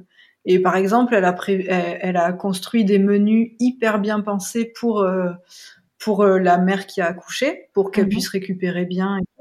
Et, et donc, bah voilà, dans son accompagnement postnatal, elle, elle propose euh, certains menus et après elle nous amène les plats qu'elle a préparés et pouf. Ou alors elle les cuisine chez nous. euh, on s'occupe des ingrédients, puis elle cuisine tout chez nous. Et ça fait partie de prendre soin du couple. Et Ouais, puis euh, euh, elle est formée aussi un peu en Ayurveda, du coup elle va nous préparer des trucs vraiment régénérants pour mon corps et tout ça. Et puis et puis surtout, si on l'a choisie elle, c'est aussi parce qu'elle est sensibilisée euh, aux, aux droits des personnes LGBTQIA+. Mm. Et elle fait euh, ouais, elle est elle a elle a accompagné aucun couple de femmes, on est le premier. Mm. Et euh, donc c'est chouette parce qu'il y a des petites choses où on sent qu'elle est Lorraine, si tu nous écoutes. elle est, elle est attentive à comment on a envie de d'être appelé, comment on, on nomme le donneur euh, quand on, on parle très rarement de lui en fait, mais euh, c'est ça. Elle, elle, elle nous dit jamais, euh, elle nous a jamais dit. euh, et euh, le père, c'est qui Ce Ah, genre non, de non, truc qu'on peut entendre ailleurs. bien sûr. Et, euh, Et puis, elle est consciente parce que enfin à ma connaissance, elle euh, n'est pas LGBTQIA+, mais en fait j'en sais rien précisément. Mais par contre, elle est consciente qu'elle est peut-être euh, pas entièrement déconstruite. Tout comme moi, je suis très féministe et il y a des trucs sur lesquels même moi je suis pas encore déconstruite et je subis encore et je produis encore du patriarcat. Euh, elle, elle a bien conscience de ça et du coup, elle nous a bien fait comprendre qu'elle était hyper ouverte pour qu'éventuellement on, on, la guide, qu'on la corrige, qu'on lui fasse savoir que ça, on préfère plutôt le dire comme ça. Euh, et ça, c'est vachement agréable de savoir que, oui, ok, euh, bah, et nous pareil, hein, nous aussi, des fois, on peut être maladroite avec nous-mêmes. Oui. Et, euh, et que ça, c'est pas. Parce que moi, j'ai peur aussi des faux alliés, des faux amis, de euh, si, si, moi, je suis parfaitement au courant, j'ai tout lu, donc si je te dis que tu peux t'appeler comme ça et que c'est une bonne chose, et eh ben c'est que tu dois le faire. Ben non, on sait jamais à la place des gens. Donc c'est une approche aussi qui me rassure beaucoup, moi, avec elle. Ouais. Oui, par exemple, sur l'accompagnement du couple, euh, souvent on dit euh, euh, la maman en parlant de la femme qui porte l'enfant. Mm. Mais or nous, si on dit la maman, on ne sait pas de qui on parle parce qu'il y en a deux. Donc il n'y a pas la maman, il y a les mamans et il y a Marion et il y a Maëva où il y a la maman qui porte ou la maman qui adopte. Mm. Et c'est tout un vocabulaire qu'on a établi entre nous et il y a d'autres couples de femmes qui utilisent pas le même que le nôtre. Et c'est très bien. Ouais. Et, euh, et donc, ouais, elle est, elle est attentive à ça. Juste d'avoir une doula qui est attentive à ça, c'est ça nous, enfin, c'est très fort. Et après, dans les autres personnes qui nous accompagnent, euh, moi j'ai rencontré un médecin traitant qui euh, s'est juste réjoui de notre parcours, euh, qui a juste dit yes, génial, et qui n'a posé aucune question sur la conception. Il a jamais dit ça, c'est royal. Ah, et je suis ressortie du rendez-vous en me disant mais il m'a pas demandé et non, il m'a pas demandé et c'est la seule personne. et c'était ah ça fait du bien. ça fait du bien. Bah oui. Mm. Et est-ce que tu peux, enfin, est-ce que vous pouvez m'expliquer ce que c'est qu'une doula? Parce que je pense que c'est un métier qui est encore très peu connu en France, qui d'ailleurs n'existe pas encore, euh, enfin, je sais pas, n'existe pas, pardon, c'est très maladroit, qui d'ailleurs n'est pas encore beaucoup pratiqué. Euh, c'est un métier par contre qui existe beaucoup dans les pays du Nord, en Amérique aussi euh, du Nord, en Amérique du Sud aussi, mais qui en France n'est pas, n'est vraiment pas connu et même reconnu, j'ai envie de dire. Même euh, ouais, en Europe, ça arrive petit à petit. On est de plus en plus de doulas à être formés, à se former, et, euh, et d'autres qui se forment pas aussi, et c'est ok. Et euh, mhm. Il y a en fait une doula, c'est une euh, accompagnante non médicale à la naissance. Donc elle propose un soutien euh, émotionnel et aussi physique. Quand tout à l'heure on disait, bah, euh, Lorraine, notre doula, après la naissance, elle viendra nous préparer des bons petits plats chauds pour régénérer notre corps. Ça, c'est son accompagnement et son soutien physique. Son soutien émotionnel, mmh. elle va s'assurer de savoir comment on va et d'être euh, euh l'oreille euh, c'est ça, c'est sa qualité, c'est l'écoute active. Elle va nous, nous, demander comment on va. Elle va pas nous demander si notre bébé fait ses nuits. Elle va pas nous demander si, euh, enfin, je dis elle, mais en fait, je peux dire je, puisque je suis doula aussi.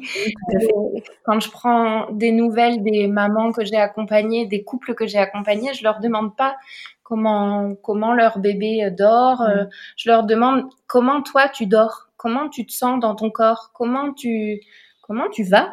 Mm. et oui, on prend c'est vraiment la maman dont on se on s'inquiète. Oui. Et Ou les mamans, enfin le couple quoi. Ouais, ouais. C'est clair.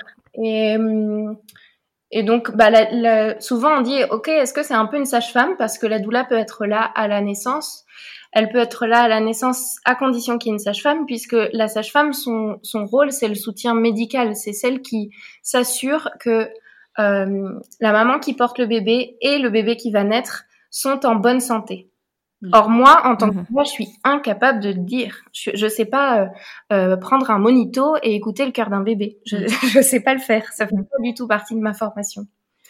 Donc euh, c'est euh, tout. En fait, ça vient de quand on remonte à il y a des générations et des générations, quand on s'éloigne du patriarcat médical, quand on retire les médecins obstétriciens et donc les hommes qui sont arrivés dans les salles d'accouchement, avant c'était les femmes qui se transmettaient euh, la confiance en leur corps et leur plein pouvoir, leur pleine capacité à faire naître leur bébé.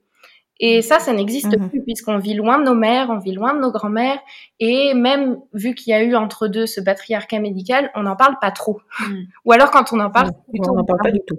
Ouais, on dit ça fait mal, euh, tu vas souffrir, euh, euh, l'accouchement c'est horrible, on en a peur, alors que bah, la doula, elle est là pour venir re- remettre, euh, reconnecter les femmes à leur plein pouvoir, à leur plein potentiel de faire naître leur bébé, puisqu'elles ont toujours fait ça depuis que l'humanité existe.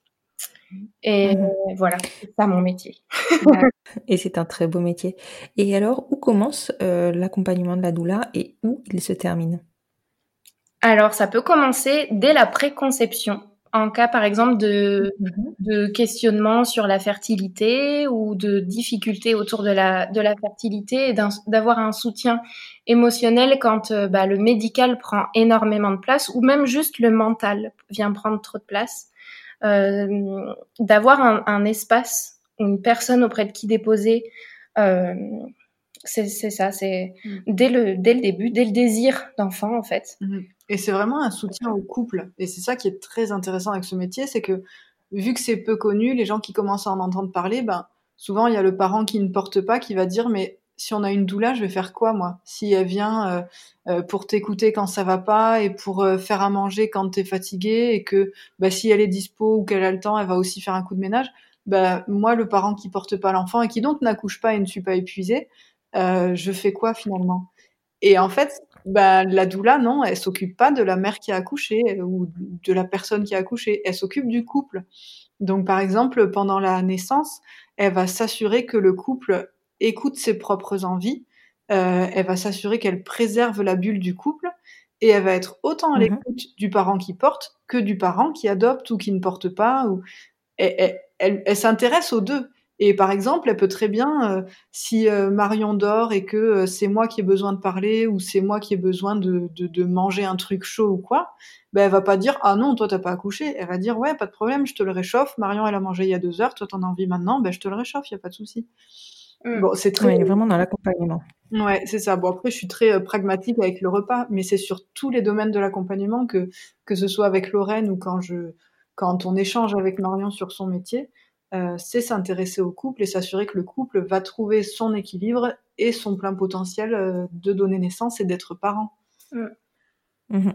Et donc finalement, elle intervient, elle intervient aussi euh, après la naissance, là à un moment où euh, souvent on se retrouve seul parce que l'accompagnement médical il s'arrête dès la naissance ou quelques jours après puisque les sages-femmes peuvent intervenir dans les dix jours qui suivent la naissance. Mm. Et c'est dès lors qu'il n'y ait plus cet accompagnement-là qu'on est nous, euh, maman, euh, complètement perdus. C'est clair. Mm. Ouais, c'est c'est là qu'il y a hum, c'est c'est dans les pays de, de, de l'Europe du Nord. Je crois que c'est en Finlande, mais je dis peut-être une bêtise, donc ce sera à, à vérifier. Euh, Mhm. Les accompagnements, les accompagnantes à la naissance, je crois qu'elles sont pas nommées doula, mais accompagnantes à la naissance sont remboursées. Oui, je crois que c'est ça. Ouais, Ah oui, d'accord. ouais, elles sont remboursées. Oui, alors qu'en France, pour le moment, euh, Euh, Oh non, là là. on en est loin puisqu'on n'a même pas de de de, statut juridique. C'est ça, on n'a pas de statut juridique. donc, euh, Ouais. c'est et donc ça peut s'arrêter. Souvent, quand même, les parents font appel à la doula euh, au cours du premier trimestre ou du deuxième trimestre. Des fois, ça peut même être juste à la fin quand le Mm. projet de naissance est bousculé et changé. Mm. Euh, ça, ça peut être vraiment à la fin, mais disons qu'en général, c'est au, au début du deuxième trimestre qu'on fait appel à. Euh, mais il n'y a pas de règle en fait. C'est quand Mhm. les parents sentent qu'ils en ont besoin et voilà. Mhm. Et jusqu'à jusqu'à ce que l'équilibre familial soit trouvé, mais ça peut même être en fonction des des compétences de chaque doula. Il y en a certaines qui sont euh, euh, spécialisées dans l'allaitement, donc elles vont continuer l'accompagnement euh, pour l'allaitement. Il y en a d'autres qui sont monitrices de portage. Il y en a d'autres qui sont qui font des, des massages euh, ou d'autres qui Des sont profs de, yoga. Oui, il y a les Des soins. Rebozo aussi. Mm. Donc ça, Mhm. ça s'arrête quand les parents euh, n'ont plus besoin d'accompagnement. Mm. De manière euh, plus euh, pratique, euh, ce qu'on Oui. observe, c'est que souvent, il y a à peu près cinq séances euh, réparties entre le pré et le postnatal. Donc, on se voit à peu près D'accord. cinq fois des fois plus, mais euh, rarement moins quand même, puisque le, le but pour pouvoir avoir cette, ce, pour pouvoir proposer ce soutien émotionnel, c'est qu'il y ait une confiance entre la doula et les parents. Et donc pour ça, il faut, il faut qu'on qu'on ait échangé. Mm. donc souvent, on voit à peu près cinq fois entre euh, entre le pré et le postnatal. Et puis euh, ouais, la, la, séance que je trouve très intéressante et très importante et pertinente en, en poste, c'est euh, le, le besoin de, de, de faire son récit de naissance. Comment mm. s'est passé mon accouchement? Et d'avoir quelqu'un qui connaît les accouchements, qui sait ce que c'est, pour mm-hmm. pouvoir vraiment aller dans les mm. détails. Et euh, c'est hyper libérateur mm. de pouvoir euh, oui, complètement. Aller dans, dans c'est ça, de pouvoir détailler tout ce qui s'est passé, tous les ressentis et même plusieurs semaines après de revenir dessus de mm. parce que c'est tellement bouleversant de mm-hmm. de faire naître son bébé mais de naître mère aussi et en fait, les deux personnes du couple ont besoin de le faire ce récit d'accouchement parce qu'il y a la transformation physique et les ressentis physiques, mais il y a aussi de, bah, de voir sa compagne euh, toute ouverte et faire naître son bébé et qu'est-ce que ça fait de recevoir son bébé dans ses mains et, de l'avoir mm. contre soi? Mm. Et euh, mm, cette séance-là en postnatal, elle est tellement riche. Et puis, à chaque fois, je suis toute pleine de d'ocytocine quand j'entends les récits. J'adore ça. tu m'étonnes. tu m'étonnes. C'est vrai que c'est magique. Ouais, puis moi, ce que je trouve formidable sur le postnatal, au-delà de ça, c'est que combien de fois dans les copines autour de moi, j'ai entendu dire euh, mais en fait, c'est vachement dur parce que le bébé est né, mais tout seul. Il n'y a pas de mode d'emploi qui arrive avec. Et en fait, pour moi, c'est vraiment ce moment où euh, bah, il y, a un, y a un chamboulement hormonal, où du coup, il va y avoir une chute d'hormones qui fait que la mère, euh, voilà, le baby blues va souvent partir de la chute d'hormones, et après, soit la mère se sent bien et bien entourée, etc., et a de la chance aussi, je maîtrise pas assez le sujet, soit des fois, ça se transforme en un post-natal, un postpartum un peu difficile, voire très difficile. Mmh et du coup, eh ben, la doula, ça va être une personne qui qui n'aime pas le couple. C'est pas, euh, enfin, elle les aime, mais je veux dire, c'est pas un membre de la famille qui du coup va mentir aveuglément en disant si si tout va bien ou, ou qui va rassurer et on sait pas si on peut lui faire confiance. C'est une personne tierce, externe, qui va venir dire oui, tu es une bonne mère, oui, tu donnes ce, à ton bébé ce dont il a besoin, oui, tu es un bon père ou une bonne mère aussi, et, euh, et qui va venir dire ben voilà, Là, si ton bébé il perd du poids, en fait, c'est normal. À la naissance, il s'est passé ça. Donc, en ce moment, dans son corps, il se passe ça. Donc, et en fait, c'est presque le mode d'emploi qui manquait à la base de d'avoir une explication parce que en prénatal, c'est vachement bien parce qu'il y a des chamboulements incroyables et que de comprendre comment ça se passe un accouchement physiologiquement, bah, c'est hyper important pour réussir à le vivre et, et, être sereine quand on vit les étapes qui peuvent être difficiles. Mais en postnatal, mmh c'est pareil.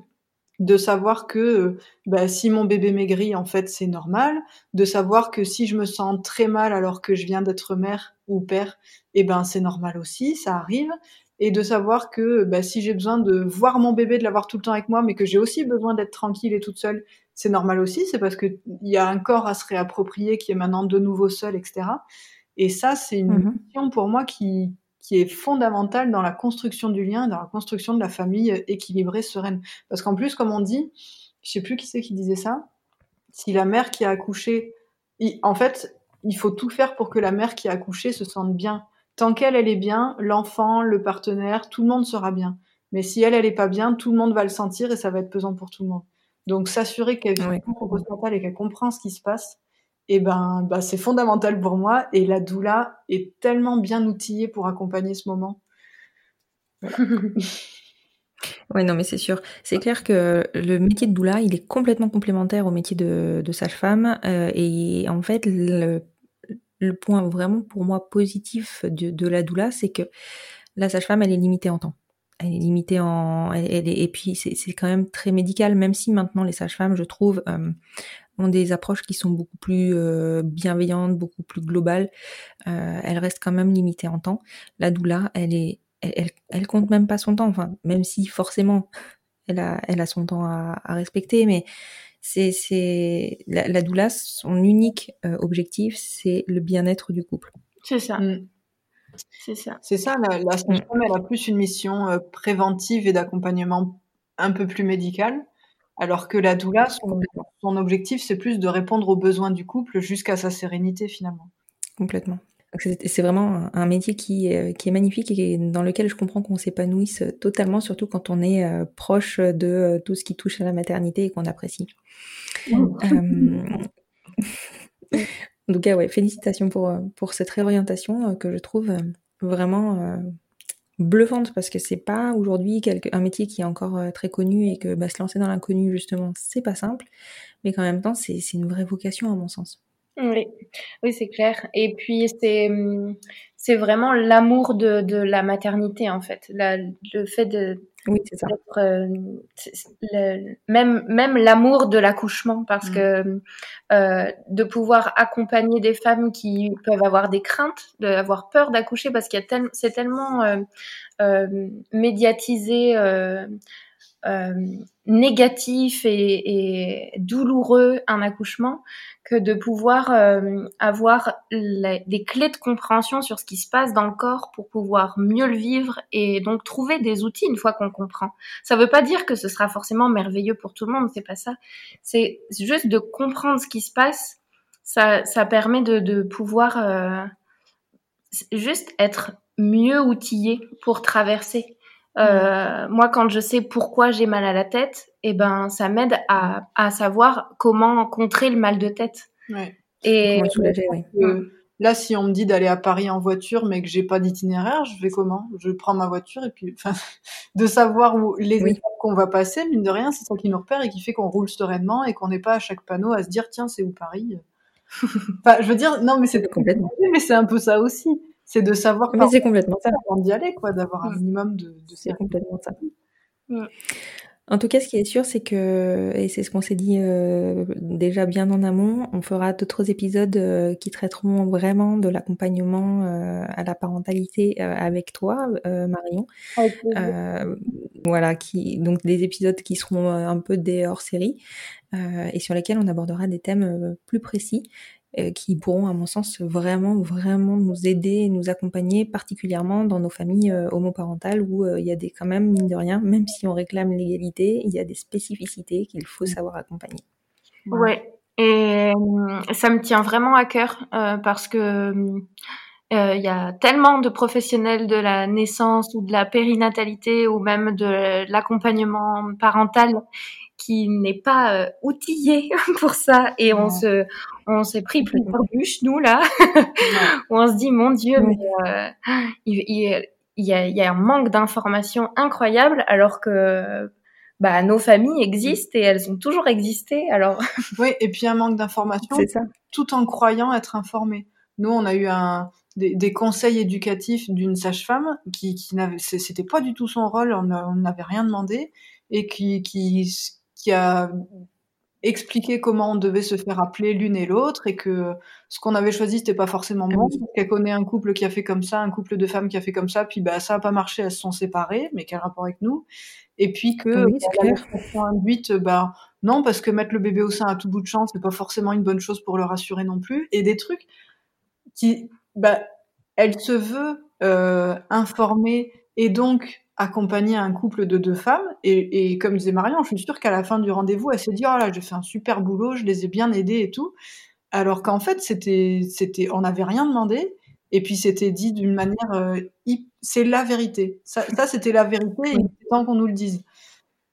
Et alors que bah non, c'est vraiment pas notre vérité quoi. Nous, on réfléchit quand même beaucoup, on discute avec beaucoup de gens et on connaît à peu près nos réponses. Et quand on les sait pas, on sait consulter des personnes qui vont nous aider à réfléchir. Et euh, merde quoi.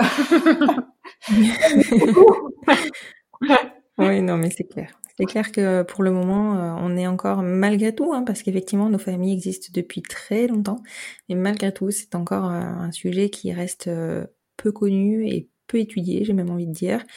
Et donc, du coup, on n'a pas les, les bonnes personnes en en face de nos, de nos maternités. C'est clair. Et ne serait-ce que dans les livres, on lit des livres hyper intéressants sur la maternité, sur euh, sur la physiologie de la naissance, et à chaque fois, à chaque fois, c'est euh, la maman, le papa. Et nous, on est là à avoir à faire tout un travail cérébral pour adapter tout ce qu'on apprend et toutes les connaissances hyper intéressantes qu'on arrive à trouver dans ces livres ressources, mais qu'on doit tout, tout le temps réadapter à notre famille. Mm. Il n'y a pas de, de livre comme ça pour nous. C'est ou alors tellement. Il va falloir en écrire. Hein. Ou juste ouvert à toutes et tous, pas forcément pour nous, mais ouvert à... Mais ne serait-ce que les professionnels de santé, parce qu'il y en a peut-être qui écoutent et qui se disent mince, est-ce que moi aussi euh, j'ai peut-être euh, été maladroite, est-ce que j'ai dit des choses que j'aurais pas dû? Mais évidemment, tout le monde peut pas être déconstruit et déconstruite euh, comme ça, mais juste de se dire tiens, est-ce qu'elles sont en train de me demander un conseil? Tiens, je vais leur demander de quoi elles ont besoin et éventuellement, si je leur donne mon avis, je dirais ah bah tiens, moi ça me pose question parce que j'aurais peut-être peur de ça tiens, moi ça me pose question, est-ce que vous avez pensé à ça? Mais sans dire, ah bah attention, parce que du coup ça va se passer comme ça. C'est là que ça devient. Mais il faut pas que ce soit jugeant. Même une personne non déconstruite, mais qui a une attitude bienveillante de dire, tiens, moi ça me pose cette question, qu'est-ce que vous en pensez? Bah tout de suite, moi c'est ok, je l'entends, il n'y a pas de souci, avec plaisir, on en discute. Hein. Mmh. Mmh non, c'est clair. Votre vision des choses, elle est tellement mais rafraîchissante parce que ah. puis, puis, tellement juste.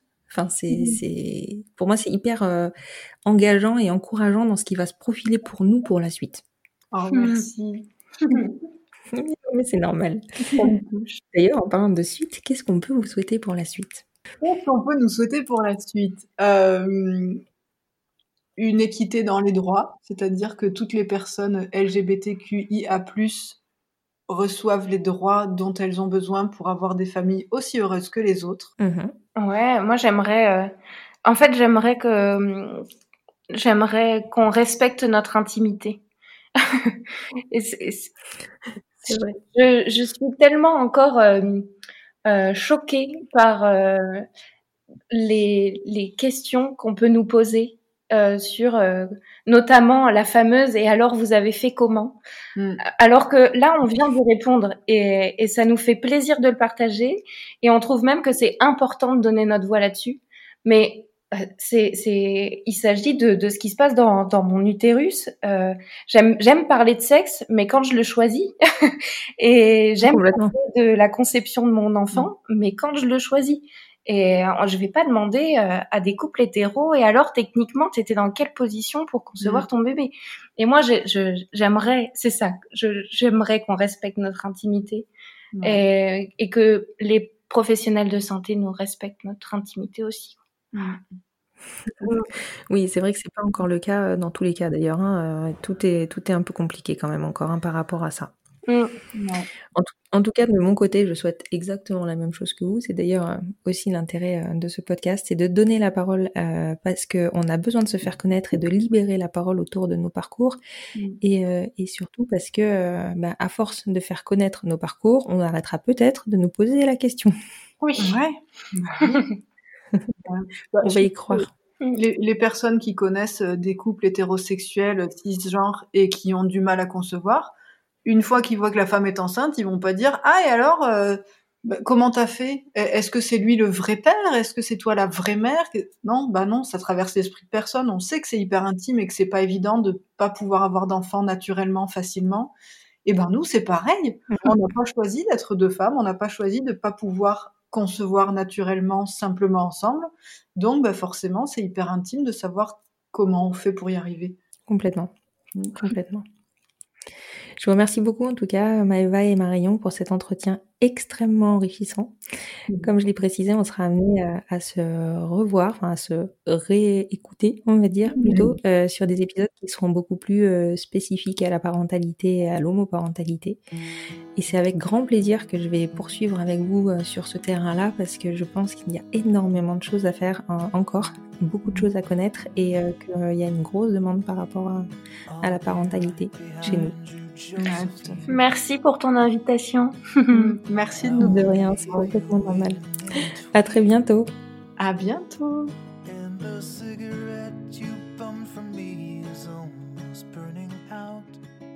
Et voilà, c'est la fin de cet épisode. J'espère qu'il vous aura plu. Et si c'est le cas, n'hésitez pas à soutenir le podcast en lui mettant 5 étoiles sur votre plateforme d'écoute et plus particulièrement sur Apple Podcast afin de lui donner plus de visibilité. N'hésitez pas à le partager et à le faire découvrir, plus nous gagnerons en visibilité, plus nous aiderons d'autres familles à se construire et ainsi nous normaliserons les nouveaux schémas familiaux. Peut-être aurons-nous aussi la chance de pouvoir rassurer et montrer la voie aux nouvelles générations. Vous retrouverez en note de cet épisode le compte Instagram professionnel de Marion, at Maison sous la Lune. Nous arrivons en fin de saison, encore quelques épisodes avant une pause bien méritée. Je vous souhaite une très belle fin de journée et vous dis à vendredi prochain pour écouter un nouvel épisode du podcast Les enfants vont bien.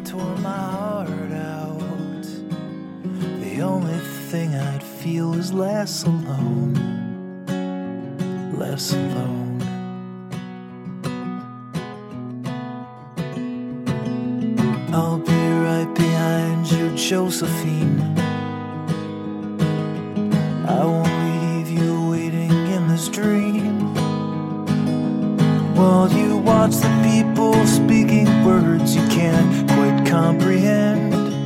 You ask me if I'd pinch you, but my fingers wouldn't bend. I'll be right behind you, Josephine just like I was when we were 17. Guess it's only been a year, but still it feels like 34.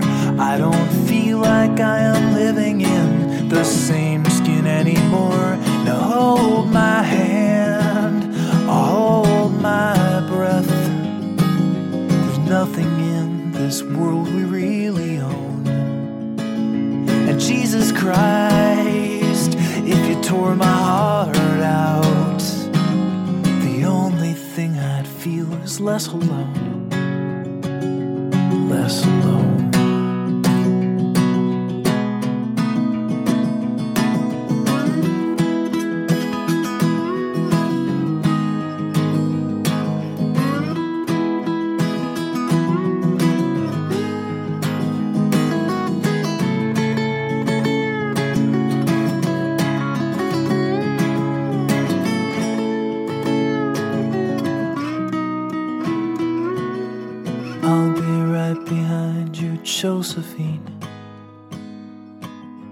Even when my soul's an amputee. And my bleeding heart is sinking in the lake inside my chest. So I grab what I can cling to and I leave behind the rest. Now hold my hand, I'll hold my breath.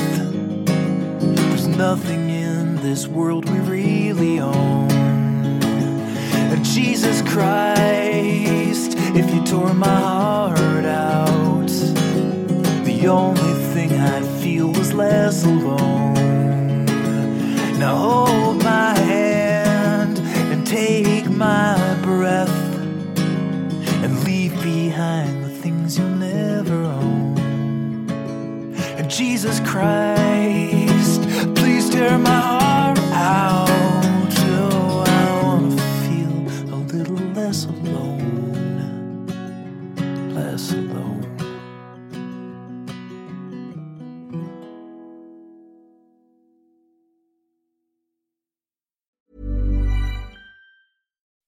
When you make decisions for your company, you look for the no brainers. If you have a lot of mailing to do, stamps.com is the ultimate no brainer. Use the stamps.com mobile app to mail everything you need to keep your business running with up to 89% off USPS and UPS. Make the same no brainer decision as over 1 million other businesses with stamps.com. Use code PROGRAM for a special offer. That's stamps.com code PROGRAM.